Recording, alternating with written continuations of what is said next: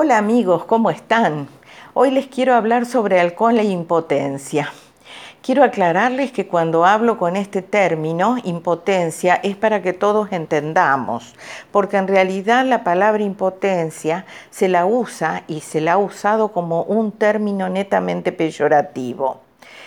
Sos un inoperante, inútil, sos un inepto, un ineficaz. Estos son los, eh, eh, los adjetivos que están detrás del pensar o pensarte como un impotente.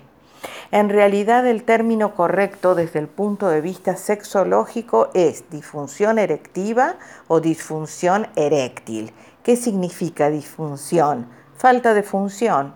¿Se entiende? Los sexólogos conceptualizamos, no juzgamos. Empecemos entonces a enterarnos un poquito de los disturbios que produce el alcohol sobre el pene, que con su ingesta se torna como tu gran siervo desobediente.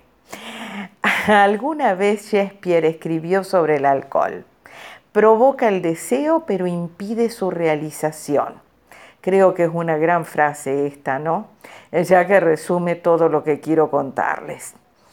El alcohol en pequeñas cantidades reduce la ansiedad, hace que las inhibiciones bajen y libera el deseo erótico.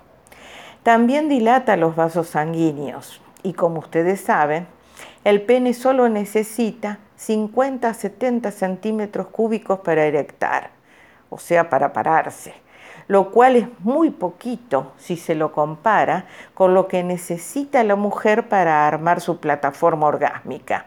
Ella precisa 500 centímetros cúbicos en su pelvis para poder formar esa plataforma orgásmica.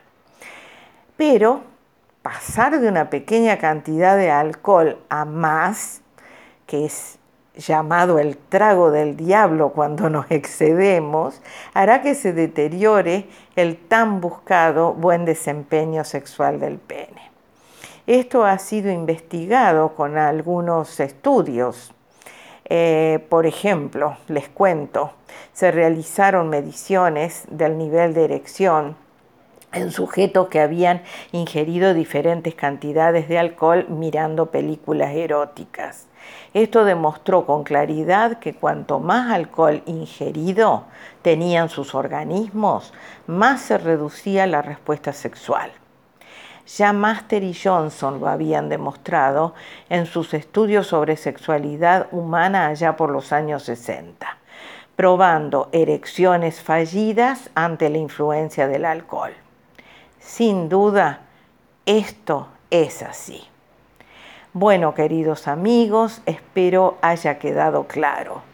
100 centímetros cúbicos a 200 centímetros cúbicos de alcohol antes de una relación sexual estará bueno.